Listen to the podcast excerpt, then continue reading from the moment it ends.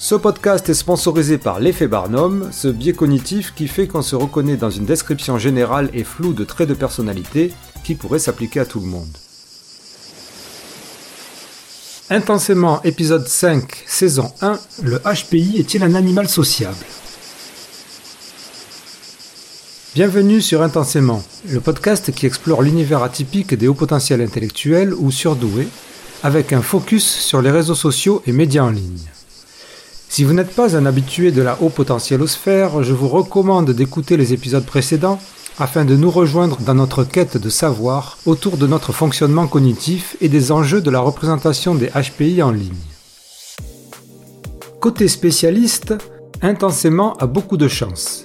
Après Stéphanie Aubertin qui a inauguré ce podcast en fanfare avec un entretien de parties, c'est au tour de Nathalie Boisselier, psychologue spécialisée HPI, doctorante, chargée de cours à l'Université Côte d'Azur et chercheuse, d'accepter de partager avec nous son travail et ses connaissances débordantes. Et comme pour Stéphanie Aubertin, cet entretien prévu pour ne durer qu'une heure sera lui aussi en deux parties, car comment arrête-t-on de tels personnages?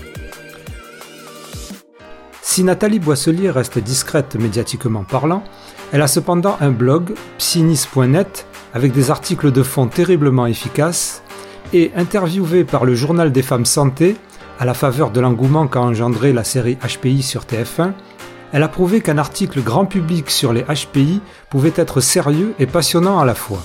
Sa première étude vient de sortir et s'intitule La sociabilité et l'attrait pour la solitude des adultes à haut potentiel intellectuel. Un sujet qui, sur les réseaux sociaux, suscite grand intérêt mais aussi de nombreuses conceptions erronées.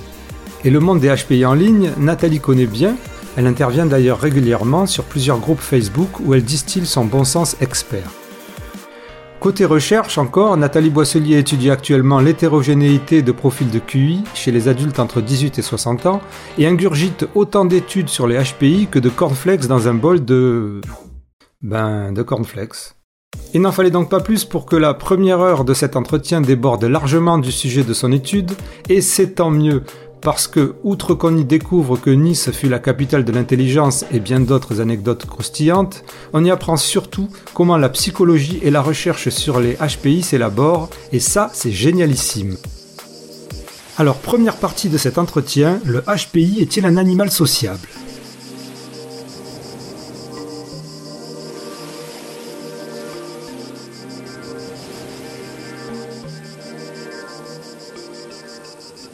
Nathalie Boisselier, bienvenue sur Intensément.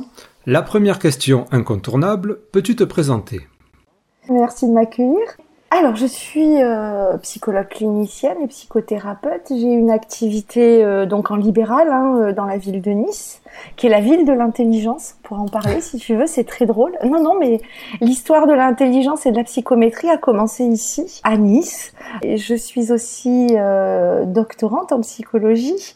Je travaille sur le sujet du haut potentiel intellectuel, entre autres choses, puisque j'étudie euh, quelles conséquences pourrait avoir l'adversité, le stress dans l'enfance, les traumatismes, sur la manière dont va s'organiser chez les enfants euh, le profil intellectuel, le profil de QI est-ce que c'est ça qui pourrait être une des sources d'hétérogénéité dont on parle beaucoup euh, en ce moment?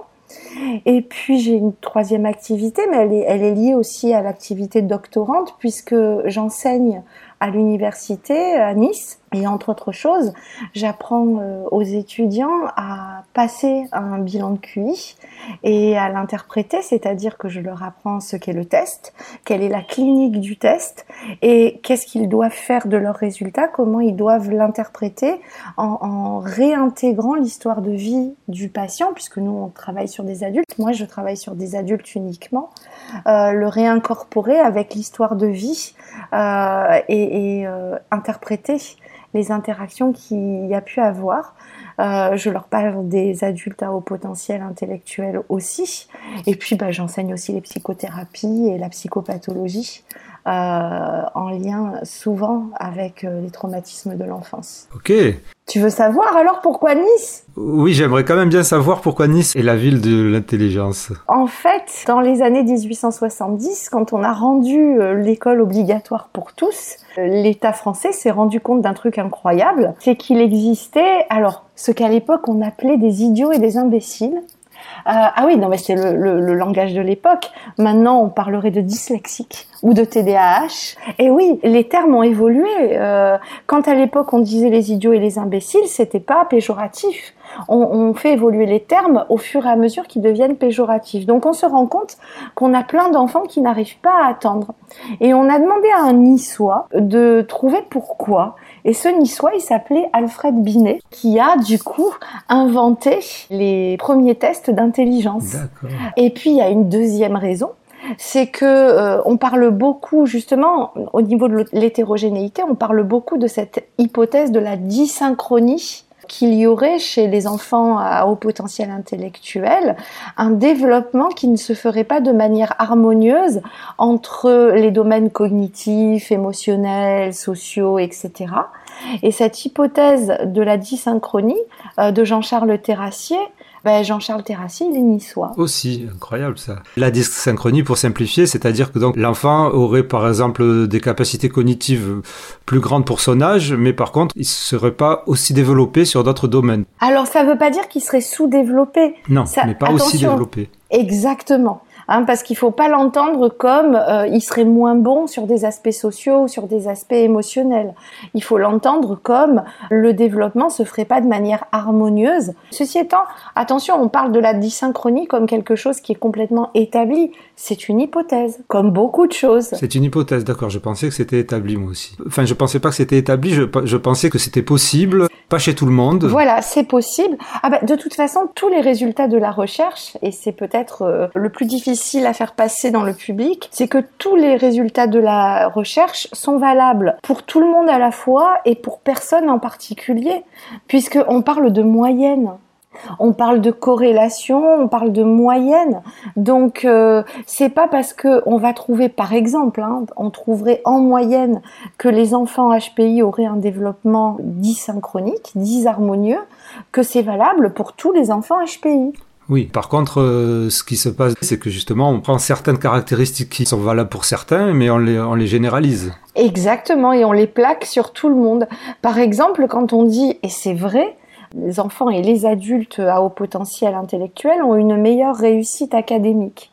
C'est vrai, c'est absolument vrai, mais on voudrait qu'il y ait une dichotomie, c'est-à-dire qu'il y aurait un camp d'un côté qui dit ils réussissent mieux que les autres et un autre camp qui dirait non, ils sont toujours en échec scolaire ou alors 20 ou 30% ou 50%, ça dépend, sont en échec scolaire. La vérité, euh, elle est ailleurs, mon cher Mulder. Euh, elle est au milieu, c'est-à-dire que l'intelligence prépare l'intelligence cognitive hein, prépare à la réussite euh, scolaire et académique, mais on peut être HPI et en échec scolaire. C'est juste ça que ça veut dire.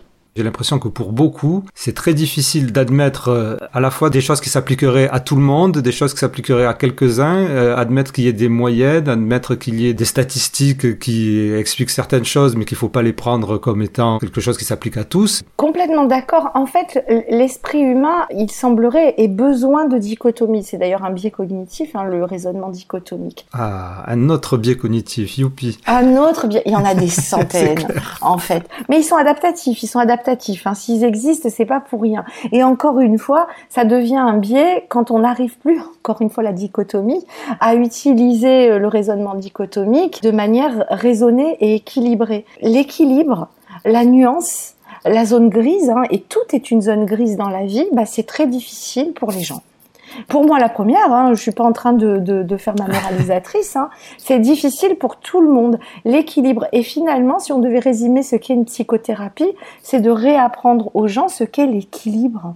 Pas tout blanc, pas tout noir. Il y a des nuances. Très bien. Euh, sur les réseaux sociaux, on retrouve très souvent euh, le problème effectivement des gens qui disent par exemple, après la sortie de ton étude, je suis allé voir les commentaires, pas seulement sur les groupes critiques ou scientifiques, mais surtout les groupes zèbres, etc. Et tu as immanquablement ces personnes qui disent euh, ce ne sont que des chiffres, une étude n'est pas la réalité. C'est toujours la même chose qui revient. Hein, c'est exactement. Déjà, l'étude, encore une fois, c'est des moyennes. Donc, il y a des gens qui ont des difficultés sociales, euh, mais avec avec toute cette mode où les gens, et je comprends, ils ont besoin d'une théorie autoréférentielle qui les explique, qui les explique dans leur souffrance morale, dans leur détresse, dans ce qu'ils ont vécu. Donc ils voudraient qu'il y ait un chiffre qui les explique, un mot qui les explique, mais c'est pas si simple. En fait, cette étude, elle ne dit rien d'autre que en moyenne, euh, les adultes à haut potentiel intellectuel euh, sont euh, plus sociables. Et ça fait sens. Il y a eu là, il n'y a pas très longtemps, c'est une méta-analyse qui dit que on n'a jamais trop d'une bonne chose, sauf pour le sucre et les bonbons. Mais pour l'intelligence, en tout cas, c'est vrai. Il n'y a pas de raison que l'intelligence, elle prépare à autre chose qu'à l'adaptation sociale. Ça fait du sens. Ben, ça paraît évident. Il y a même euh, Uto, qui est euh, un des pères de la psychologie différentielle en France, qui dans son manuel de psychologie différentielle, donc pour les étudiants, euh, a dit à un moment, euh, on arrête avec l'intelligence sociale, hein, je, dois pouvoir retrouver le texte, ce n'est rien d'autre que euh, l'intelligence adaptée à, des objets sociaux. Voilà. Donc ça fait sens. Il faut savoir que la sociabilisation, c'est un développement, c'est un processus qui se fait au contact de ces figures d'attachement et dans son milieu avec le modèle et avec le lien d'attachement que l'on crée avec ses parents. Et puis ensuite, eh ben, évidemment, c'est euh, influencé par l'école, par les camarades, par le milieu, le stress dans lequel on vit ou on ne vit pas. Et du coup, c'est très difficile aux gens parce que du coup, il faut rajouter de la nuance grise. Encore une fois, c'est de dire, en fait, ce qui pourrait m'expliquer, c'est juste mon histoire particulière de vie, mon histoire singulière les gens qui souvent vont dire oui mais moi je suis HPI et je suis seule et j'ai pas d'amis et j'ai du mal à m'intégrer euh, dans les groupes etc. Il y a un petit bout qui peut venir de leur HPI, c'est-à-dire que s'ils sont dans des milieux euh, où, on, où ils trouvent pas la nourriture intellectuelle, ils trouvent pas des gens qui leur ressemblent, qui sont semblables à eux, en plus, va s'y rajouter le fait d'avoir eu une famille différente et de se sentir différent. Et le schéma d'isolement social qui pousse les gens des fois à vouloir s'expliquer par des théories séduisantes, en réalité, ce schéma d'isolement social, il est aussi et grandement influencé par leur histoire de vie. Ben oui, oui, mais c'est ça, effectivement, c'est un truc qu'il faudrait répéter, répéter, qu'on essaye de dire euh, sur certains groupes et sur le podcast, et d'autres personnes essaient de le dire, surtout vous, euh, les psychologues, mais... Un jour, ça, ça, ça, rentrera, parce que je pense que le comprendre pour quelqu'un, c'est aussi s'ouvrir à la guérison. C'est-à-dire que c'est pas juste de dire arrêter avec le, le concept d'hypersensibilité ou de HPE, euh, surtout quand il est mal intégré et, et compris, parce que en fait, ça les coupe d'une possibilité d'aller euh, rechercher de l'aide dans les bouquins ou avec un psychologue. Hein. Je ne suis pas en train de dire que je, je, euh, veux envoyer tout le monde en, psychothérapie. De l'aide, on peut en trouver de différentes manières. Alors, le HPE, c'est-à-dire le haut potentiel émotionnel, notion très controversée qui n'existe que dans le monde francophone et qui suscite énormément de débats enflammés sur les réseaux le HPE, l'hypersensibilité, etc. Ce sont des concepts qui ne permettent pas, euh, on les retrouve pas dans les indications de la psychothérapie. On n'applique pas une psychothérapie n'importe comment. J'applique pas une TCC pour la phobie à quelqu'un, euh, je sais pas moi, qui arrive en présentant un épisode dépressif. Je vais appliquer une thérapie comportementale et cognitive avec des modules qui correspondent à la dépression. Ben, c'est la même chose. Une psychothérapie, si on veut euh, faire de la psychologie raisonnée et scientifique, elle s'applique avec des indications. Je n'ai pas ces indications dans les psychothérapies courantes. Par contre, si je vais chercher l'histoire de vie, qui a eu du stress, de l'adversité dans l'enfance, et que ça a dérégulé émotionnellement la personne qui est en face de moi et qui est en souffrance, et qui a besoin d'aide et qui a besoin euh, de toute mon attention et de tous mes soins, bah, j'ai une indication thérapie des schémas.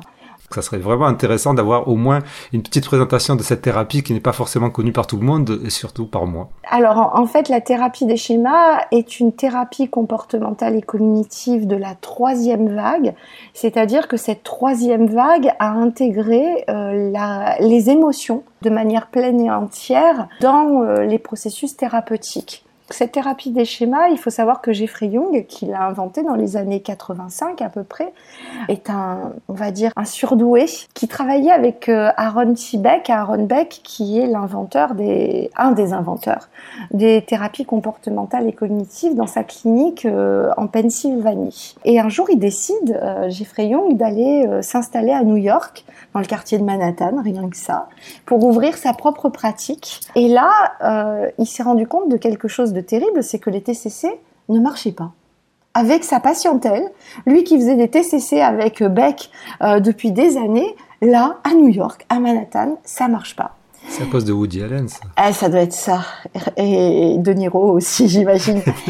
et, du coup, en fait, en réfléchissant un moment, c'était un chercheur, hein, un docteur en, psycho, en psychologie, il se rend compte que c'est parce que dans la clinique en Pennsylvanie de Beck, euh, où il y avait de la recherche aussi qui se faisait, ne venait qu'un seul type de patient avec un seul type de dépression, qui étaient des, des dépressions réactionnelles, euh, sans histoire de vie, particulièrement complexe. Alors que ben, en ville, on a ce qu'on appelle euh, dans cette clinique de, seconde ligne, euh, on a du, de, la, de la patientèle tout venant.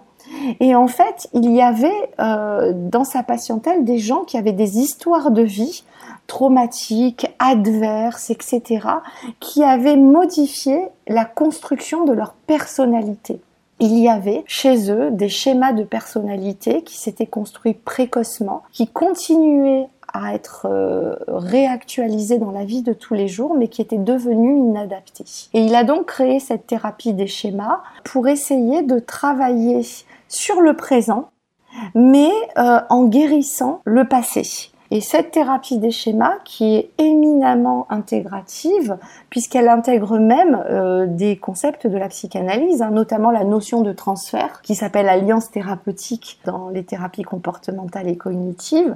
Elle intègre le MDR, qui est donc une autre technique euh, de résolution des traumas.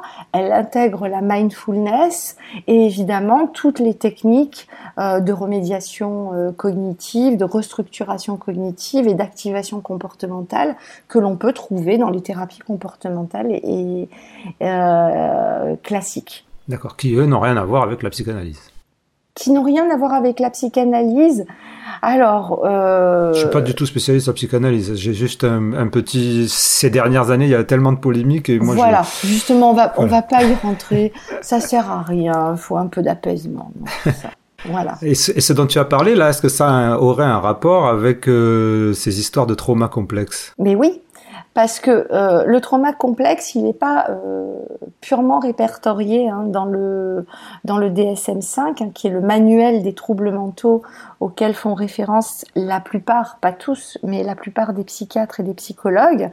Euh, mais il est assez bien documenté dans la littérature, mais qui renvoie effectivement à des traumatismes du lien d'attachement, notamment. Dans certains cas, le traumatisme complexe, euh, par contre, peut répondre euh, au traumatisme tel qu'il est décrit dans le DSM-5, c'est-à-dire quand euh, le critère qu'on appelle le critère A est rempli, c'est-à-dire que l'enfant a senti de manière alors unique ou de manière répétée que sa vie était en danger. Du coup, se développe un trouble du stress post-traumatique chronicisé à l'âge adulte qui affecte la régulation euh, des émotions. Et c'est là qu'on a quelque chose de difficile à, démêler, notamment dans le concept d'hypersensibilité, qui fait sens, puisque ce concept, il a été euh, au départ conçu alors, je connais pas la, littérature de Aaron hein, qui apparemment a fait euh, le questionnaire, etc. Je m'y suis penchée, mais de manière superficielle. Mais en tout cas, ce concept, il fait sens notamment pour les personnes autistes qui ont une hyper-réactivité euh, aux stimuli sensoriels, visuels, auditifs, gustatifs, etc., etc. Et qui, du coup, en conséquence, ont une hyper-réactivité émotionnelle qu'on appelle les meltdowns ou les shutdowns. Les meltdowns, c'est ils explosent émotionnellement, c'est-à-dire qu'il y a euh, colère, anxiété, etc. Ou shutdown, c'est-à-dire qu'ils se replient sur eux-mêmes. Pour la population tout venant, c'est compliqué puisque l'hypersensibilité, il faudrait réussir à l'évaluer presque par interview avec les parents des bébés qui seraient nés, et ça on sait qu'il y en a, euh, sans, euh, sans colite, sans rien, mais donc sans troubles somatiques, qui sont difficilement consolables, mmh. qui ont du mal à être laissés seuls, etc., etc. Mais comment on fait ça Qui réagissent. mais justement, c'est ça la complication, parce que soit on le mesure comme un trait tempéramental, c'est-à-dire, ben voilà, l'enfant il est né comme ça, hein, les hasards de la génétique. Euh, il me semble que c'est ce que propose Hélène Aron d'ailleurs. Voilà. Soit, en fait, dès qu'il a 4-5 ans, à moins qu'on l'ait élevé dans la ouate et dans le, donc dans le, dans le coton, tout trouble affectant la régulation des émotions, c'est-à-dire absolument tous les troubles, fait que on sait plus ce qu'on va mesurer. Ça doit être vachement compliqué pour toi. C'est pour ça que de temps en temps, il faut que la raison l'emporte et laisser d'abord la recherche faire son travail et en attendant bah, se référer à des concepts qui sont plus solides et surtout avec lesquels on peut aider les gens. Parce qu'à quoi ça sert un concept? D'une certaine manière, on s'en fout. Bien sûr que la psychologie se donne pour objet d'expliquer les personnes dans leur fonctionnement interne et dans la manière dont elles fonctionnent avec les autres évidemment, on s'en fout, il est un petit peu provocateur. Mais la psychologie appliquée, c'est la psychologie clinique finalement, ou la psychologie clinique, mais avec des groupes. Allez, ok. Mais en fait, la manière dont on applique tout ça, c'est aider les gens. Donc, du coup, dans cet aller-retour permanent qui doit avoir lieu entre euh, la recherche et la clinique, il faut qu'il y ait une raison il faut qu'il y ait quelque chose qui permette de renvoyer les gens, d'être ces passeurs. Nous sommes les cliniciens des passeurs qui réussissent à les renvoyer dans une vie qui a du sens ou en dehors des chaos de la vie, hein, parce que euh, la souffrance fait partie de la vie, il y a des chaos de la vie, on ne peut pas les empêcher. Mais au-delà de ça, qu'ils soient heureux, en fait. Ça sert à ça ce que je constate, c'est qu'il y a, et c'est vraiment extraordinaire à, voir, hein, c'est euh, tous ces gens qui rejettent la recherche, puisque là tu fais, tu fais le rapport entre la recherche et la clinique. Tu parles du va-et-vient, tu parles tous ceux qui rejettent la recherche. Ou le populisme scientifique. Ou le populisme scientifique, oui.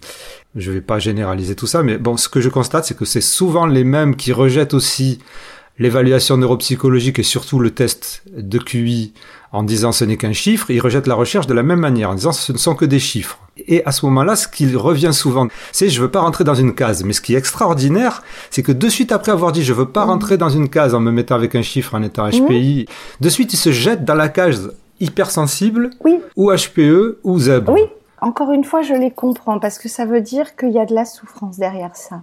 Mais en tout cas, je me refuse euh, à la stigmatisation. Je stigmatisais pas, hein, je remarquais. Hein. Ouais, non, mais je sais que je sais. Mais en fait, il faut aller chercher euh, du côté des psychologues sociaux les réponses à ça. C'est que nous avons tous besoin d'être à la fois euh, différents et pareils.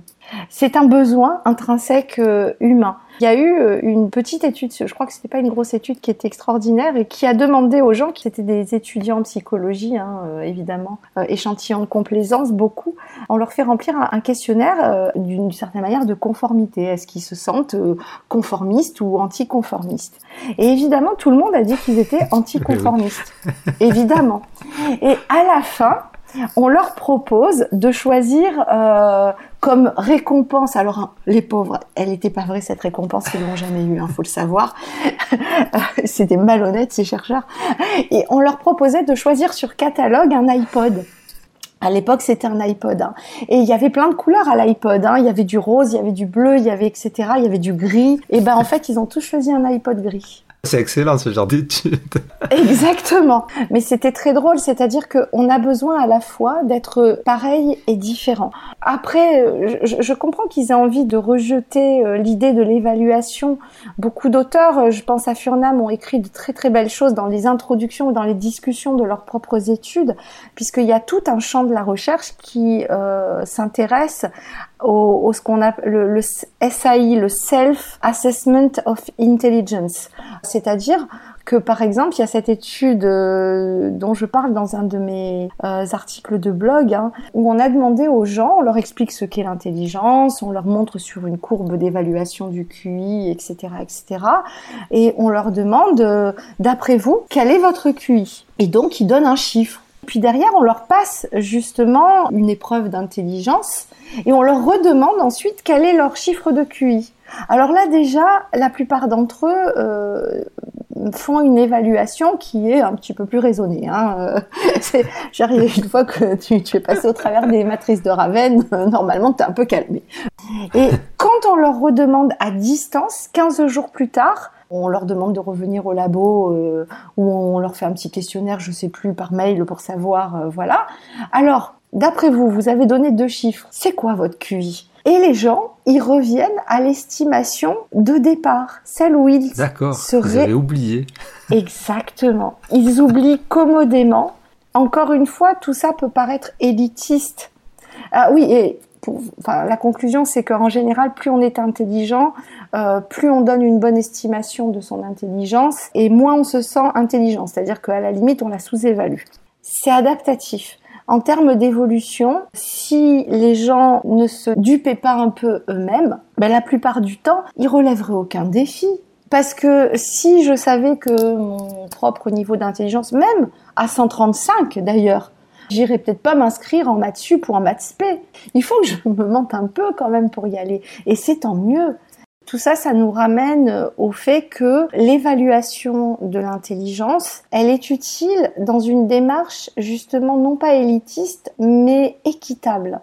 C'est pas élitiste de mesurer le QI des gens.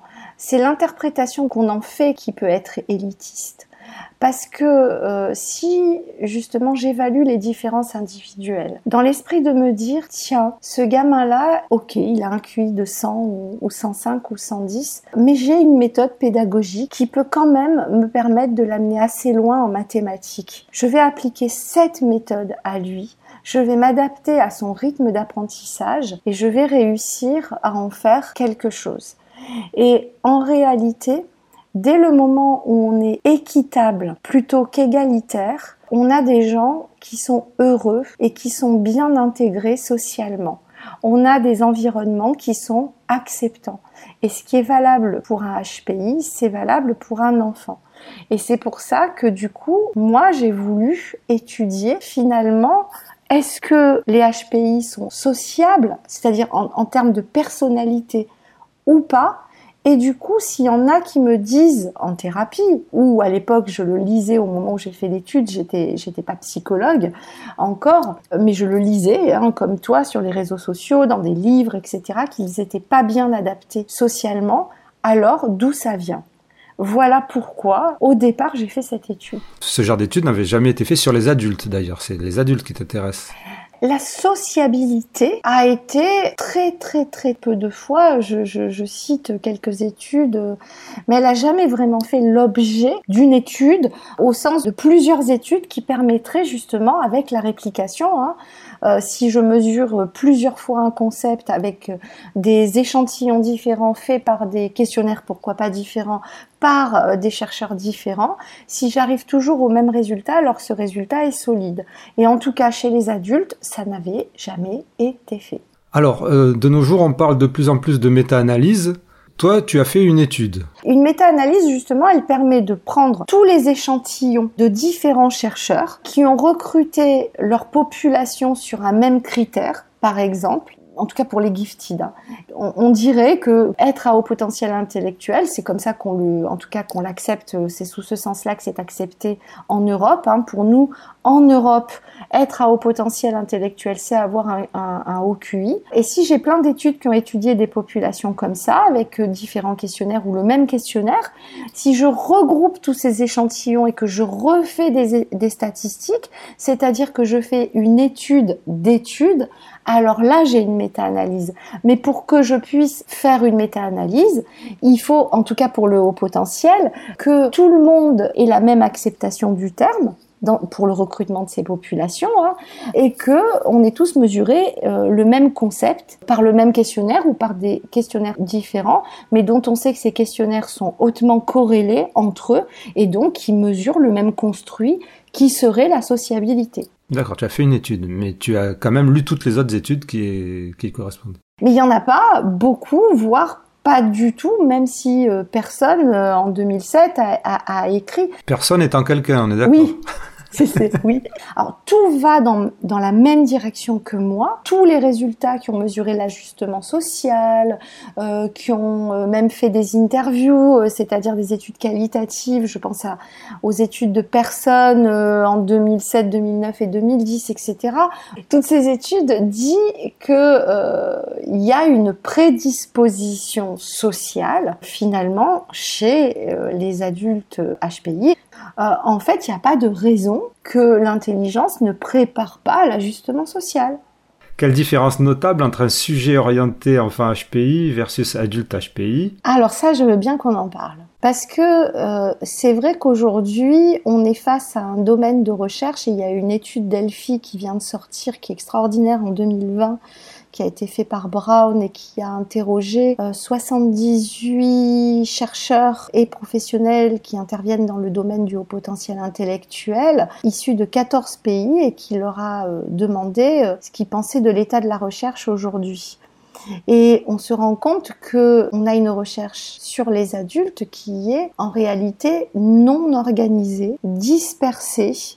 On a même des silos de données dans des euh, dans des domaines particuliers, une inflation des termes et donc un surinvestissement des budgets de la recherche pour étudier l'enfant et très peu d'études sur les adultes. Sauf que quand on y regarde bien, L'intelligence cognitive, celle qu'on mesure par le quotient intellectuel, qui a des liens forts avec d'autres théories de, l'intelligence, qui nous disent que euh, l'intelligence, un de ses sièges principaux, c'est le cortex pariéto-frontal, c'est-à-dire derrière les yeux et globalement au-dessus du crâne, là où on prend les coups de soleil.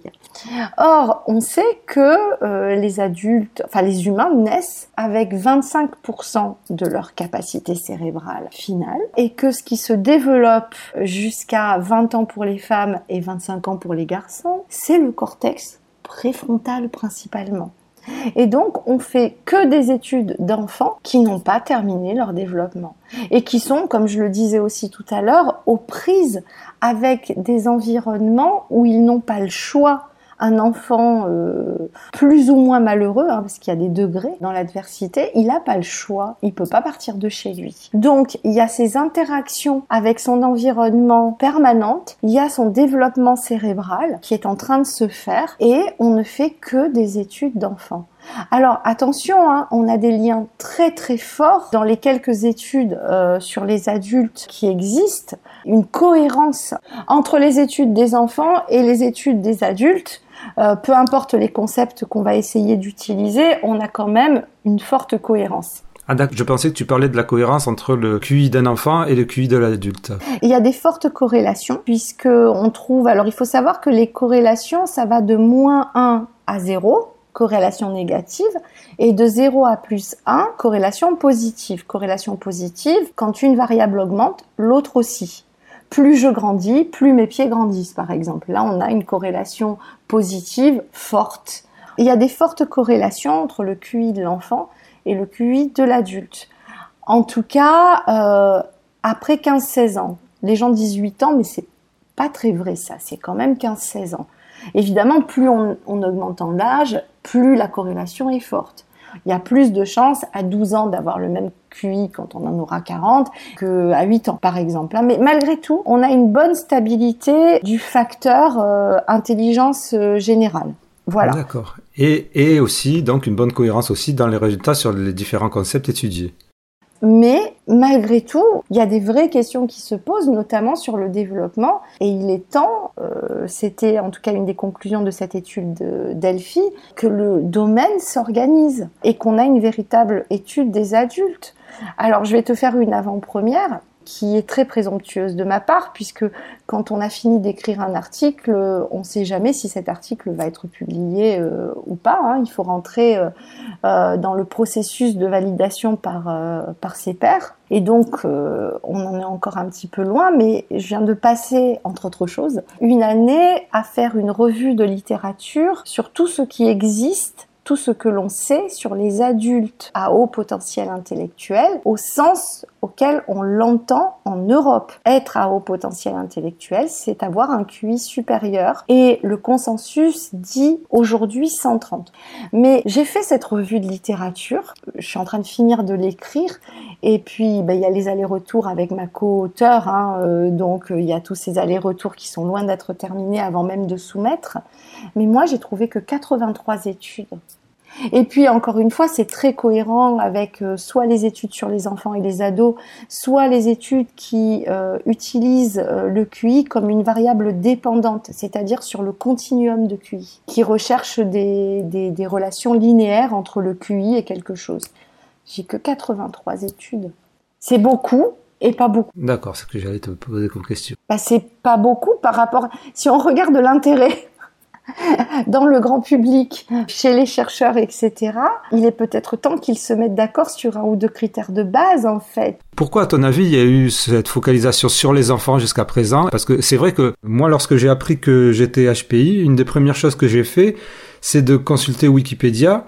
Étant le Wikipédia en anglais que français, qui est beaucoup plus complet d'ailleurs, les deux parlent essentiellement de l'enfant. Ben, c'est historique en fait, tu vois que tout est, logique. Je t'ai parlé d'Alfred Binet au départ. C'est que au départ, euh, Alfred Binet, son premier test d'intelligence, c'est un quotient, un vrai quotient. Hein. On divisait euh, l'âge, l'âge cognitif, on va dire. Je, suis désolée, j'ai perdu le terme. Euh, mais on divisait. C'était l'âge mental, c'est ça? L'âge mental, voilà, par l'âge réel de l'enfant, et on avait un quotient de développement. Et tout ça, en fait, servait à justement qu'est-ce qu'on peut faire pour les enfants qui ont des difficultés euh, scolaires. Tu as été identifié aussi sur le tard, c'est ce que j'ai compris J'avais 42 ans. Moi, j'avais 52 ans, donc c'était cette année. et, et, je sais qu'il y en a beaucoup, mais donc je, je, je, je, me disais sur le coup, mais comment ça se fait que comment ça se fait qu'il n'y avait pas tout? Bah, on est passé du pas assez au trop quoi. On est bien placé pour savoir que à l'époque on parlait juste de surdoué de temps en temps, on parlait pas trop de l'évaluation, etc., etc. C'est d'ailleurs Terrassier, hein, Jean-Charles Terrassier, notre second niçois, qui a beaucoup fait euh, pour sortir le concept de, de, de surdon de la confidentialité. Pour les adultes, euh, on étudiait juste de temps en temps le génie, les prodiges, les choses comme ça.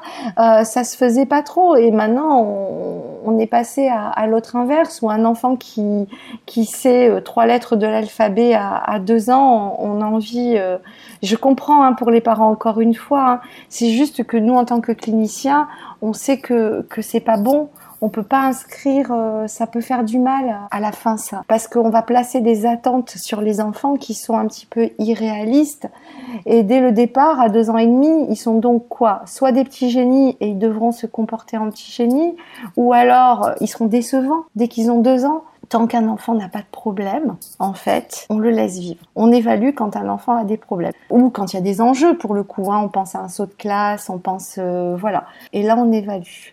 Mais en tout cas, euh, on est passé effectivement du pas assez au trop. Mais toi, tu serais pas donc pour euh, une généralisation de l'évaluation, mais pas pour aller voir les parents en disant euh, il a 130, il a 120, il a, il a 110, il a 90, pas pour refaire une course aux chiffres et qui seraient les meilleurs, mais justement pour une meilleure connaissance des capacités et fonctionnement de chaque enfant c'est compliqué.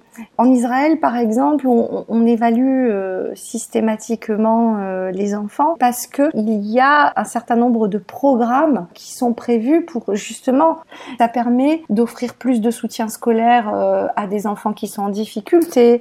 ça permet aussi, ben, pour le coup, à ceux qui sont HPI, d'aller soit quelques heures. il y a différentes manières hein, de faire de l'accélération scolaire, mais de les inscrire par exemple, alors soit quelques heures en mathématiques parce qu'ils sont plus forts en mathématiques, ils vont aller rejoindre une classe qui a un niveau supérieur, etc. Donc ça, c'est la bonne raison qu'il y aurait d'évaluer le QI. Euh, c'est ce que je disais tout à l'heure. À quoi sert d'évaluer le QI Si c'est dans une euh, démarche équitable, alors c'est chouette. Si c'est dans une optique de waouh, mon gosse, il est. Euh, alors non, bien entendu que non. Voilà. Donc, est-ce que je suis pour une évaluation systématique? Oui, mais alors il faut qu'il y ait euh, pour ça ben, un consensus, un vrai travail qui est fait avec des chercheurs dans le domaine des sciences de l'éducation, avec des chercheurs dans le domaine de la psychologie cognitive, etc. C'est-à-dire que ça dépasse ma compétence. Parce que euh, je me souviens que Stéphanie Aubertin, sur ce podcast, dans les premiers épisodes, disait que de toute manière, l'école, avec son système de notes, de mentions, classements, enfin, etc., évaluer l'enfant tout au long de sa scolarité. Moi, perso, j'aurais eu préféré qu'on me fasse passer des bilans neuropsychologiques régulièrement à l'école plutôt que le stress permanent des notes euh, et tout ça, là. Euh, supprimer les notes à l'école. Bon, euh, on va renvoyer finalement d'une certaine manière à une théorie sociale, hein, celle de, Léon Festinger en 1954, qui a inauguré tout un domaine de recherche et qui nous dit que la comparaison sociale, se comparer aux autres, finalement, est dans la nature humaine. Après, comment on se compare Qu'est-ce qu'on fait de cette comparaison? Ben, C'est l'objet de tout ce domaine de recherche qui est encore aujourd'hui euh, prolifique. Mais finalement, euh, évaluer, noter, etc., au départ, en tout cas, ça correspond à ça. Comment je me situe par rapport aux autres Et c'est toujours la même chose, tout comme dans la comparaison sociale. Si je me compare aux autres, c'est pour me tirer vers le haut ou pour nourrir euh, de l'agressivité, de l'aigreur, etc. Et voilà, moi je sais que je n'aime me comparer aux autres que dans un esprit où je me dis waouh, quelle personne, mais comment il a fait pour euh, faire une étude pareille, pour être cette personne-là? Comment moi je peux faire pour m'améliorer, pour être comme ça? Et si je peux pas, bah tant pis, ça veut dire qu'il y a des gens dans ce monde qui justement ont cette capacité de faire avancer le monde mieux que moi et c'est génial. Alors on va revenir donc à ce que tu disais tout à l'heure il y a peut-être dix minutes. Tu étais parti donc sur cette définition du HPI euh, en Europe par rapport justement à ton étude. Et effectivement, donc tu disais qu'il n'y avait pas forcément de consensus hein, et, qu'en Europe on était sur cette définition du HPI sur le sur le QI. C'est ce qui est à peu près le mieux accepté. J'ai constaté là en, en travaillant sur l'entretien et puis en parlant avec toi, donc que tu faisais beaucoup référence à des concepts et et à des théories et à des notions qui n'étaient pas européennes finalement. Au niveau des études qui ne viendraient pas d'Europe, y a-t-il une autre manière de constituer les échantillons? Ça renvoie encore une fois à l'histoire de l'étude de l'intelligence. C'est que à partir du moment où, donc euh, Alfred Binet invente euh, le premier test d'intelligence qui est donc un quotient de développement qui s'adresse aux enfants, Lewis Terman aux États-Unis et qui est chercheur à Stanford à ce moment-là traduit ce test le revalide, ça devient le Stanford Binet, qu'on peut toujours passer hein, aujourd'hui, et du coup se dit, moi je vais prendre ceux qui ont un quotient intellectuel qui représente le 1% d'enfants exceptionnels. Et je veux juste voir dans ce 1% comment ils vont évoluer. Et il les appelle les gifted en fait. Alors, je ne sais pas si c'est lui qui a inventé le mot gifted, hein, je, j'en sais rien. Doué, donc, on est d'accord. On, pourrait presque dire doté. Ouais, ils ont reçu un don, un cadeau. Voilà.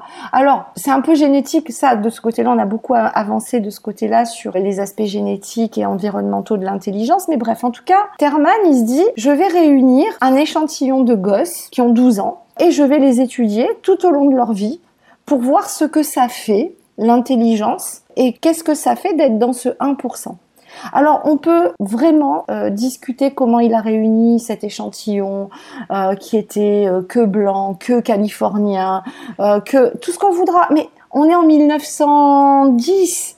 Mais en tout cas, méthodologiquement parlant, c'est irréprochable. Au niveau de la démarche, en tout cas scientifique, elle est curieuse. Je vais voir ce que ça fait. Et son étude, qui est la plus longue d'ailleurs, hein, parce qu'on étudie toujours des termites hein, aujourd'hui, hein, euh, faut le savoir. Hein. C'est le terme donné aux, gens qui faisaient partie de cette étude. Les termites, ouais. Je sais pas si j'ai joli en fait, mais en tout cas, bref. non, c'est pas très joli. Donc, lui a une définition, euh, peut-être même à l'époque élitiste dans, dans son esprit. Hein, il y a encore un papier en 2018 qui discute de tout ça et, et qui est très intéressant. Mais pour lui, au potentiel intellectuel finalement surdoué, gifted, euh, c'est 135. Voilà. Et, et c'est ce qu'il fait. Mais à partir de là, de la recherche va s'empiler. On va petit à petit confondre des sous-populations finalement de surdoués, mais qu'on va toujours appeler surdoués, et qui vont être des gens qui ont du talent, les talented, des gens qui réussissent très très bien euh, bah, à l'école, hein, euh, la plupart du temps, hein, études d'enfants, donc les high achievers. On mhm. va chez les adultes étudier les gens euh, qui sont devenus célèbres et donc on va étudier ce qu'on appelle l'éminence, euh, l'éminence. Et tout ce petit monde dans la recherche va continuer à s'appeler gifted. Et il faut pas croire que les chercheurs sont ok complètement avec ça. La fameuse étude Delphi dont je t'ai parlé tout à l'heure parle d'une inflation des termes. Et en fait, qui aurait tout intérêt finalement à étudier les gifted au sens du haut potentiel intellectuel, c'est-à-dire avec un haut QI, les high IQ, étudier les talented, étudier etc etc et voir quand ces populations justement se chevauchent. Donc on est allé un petit peu vite en besogne, on continue à utiliser ce terme de gifted, voilà. Mais qu'est-ce qu'on remarque malgré tout?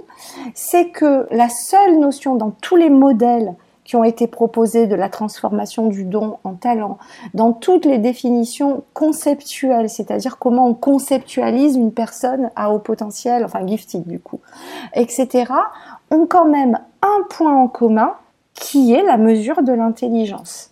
Et cette condition, selon les domaines, euh, elle est rarement suffisante en tout cas, mais elle est toujours nécessaire. Et en 2011, il y a une équipe de chercheurs qui a écrit un long article, une monographie, et c'est Subotnik et ses collègues hein, en 2011 qui ont proposé une nouvelle définition conceptuelle du haut potentiel, euh, enfin du giftedness, hein, du coup, hein, du surdon, et qui dit que le surdon se manifeste dans l'enfance par un haut potentiel intellectuel, et donc dans l'enfance, la mesure pertinente qui est nécessaire et suffisante, c'est le QI, ce qui est logique. Les enfants, ils ont un potentiel, ils l'ont pas encore. On cherche justement à leur faire développer un talent ou des talents, mais on leur fait crédit euh, que ça puisse se manifester à 15 ou 16 ans. Et donc, dans l'enfance, la mesure pertinente, c'est l'intelligence. Et chez les adultes, le QI devient une condition nécessaire, c'est-à-dire qu'elle est toujours nécessaire, mais pas suffisante. C'est-à-dire que pour être dit surdoué, il faut avoir des réalisations extraordinaires. Extraordinaires, ils emploient des mots que honnêtement je trouve même moi surévalué. Parce qu'il faudrait le définir, c'est extraordinaire aussi. Non, non, mais carrément qui marque, ils le définissent, hein, qui marque le domaine dans lequel, et ça doit être un domaine pertinent, comme je t'avais dit quand on avait préparé cette interview. C'est-à-dire, donc donne des exemples de domaines pertinents. être le plus grand buveur de bière à la fête de la bière à Munich, ça compte pas.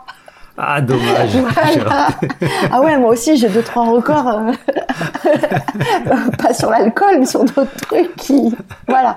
Donc, malgré tout, même dans ces définitions euh, qui sont plus larges, en fait, malgré tout, la mesure est nécessaire, même si elle n'est pas suffisante.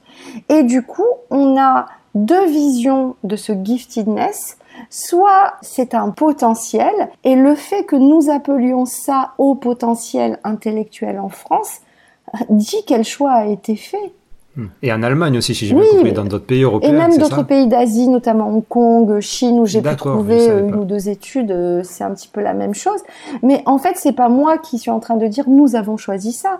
Le fait que ça s'appelle haut potentiel intellectuel et que et pas surdoué en France, et c'est, euh, j'étais un bébé euh, euh, chercheur. En fait, je pensais même pas devenir un chercheur quand ça a commencé à être. Euh, ceci étant, je suis toujours un bébé chercheur. Je suis que doctorante. Mais on a commencé à parler de ça dans les années 2000. Donc, bah, le choix par le terme, il se fait. Donc, en France, on a fait le choix que François Gagné fait aussi. Hein. Il considère le surdon justement comme le potentiel et puis après il étudie dans son, dans son modèle de quelle manière il peut interagir avec d'autres choses pour devenir un talent. Mais nous avons fait, puisque nous l'appelons au potentiel intellectuel, le choix euh, finalement de Terman c'est un potentiel. Donc, il faut le mesurer, parce qu'un potentiel, c'est gentil, mais ça implique une mesure. Et dans d'autres définitions, notamment dans celle que propose Subotnik, c'est un résultat, finalement, le surdon.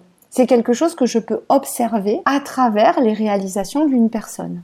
Alors comment est-ce qu'on peut euh, euh, prendre par exemple la définition de Subotnik, je ne sais pas par qui elle est appliquée, par qui elle est, elle est prise, comment est-ce qu'on peut appliquer ça sur une étude de 300 personnes? C'est ça mais justement, vu que malgré tout, il n'y a pas de définition consensuelle, ils l'ont proposé, mais il n'y a pas de consensus. J'ai l'impression, euh, et là je vais rester hyper humble hein, justement parce que voilà, je, débute dans la recherche, donc je vais exprimer un point de vue et pas une vérité.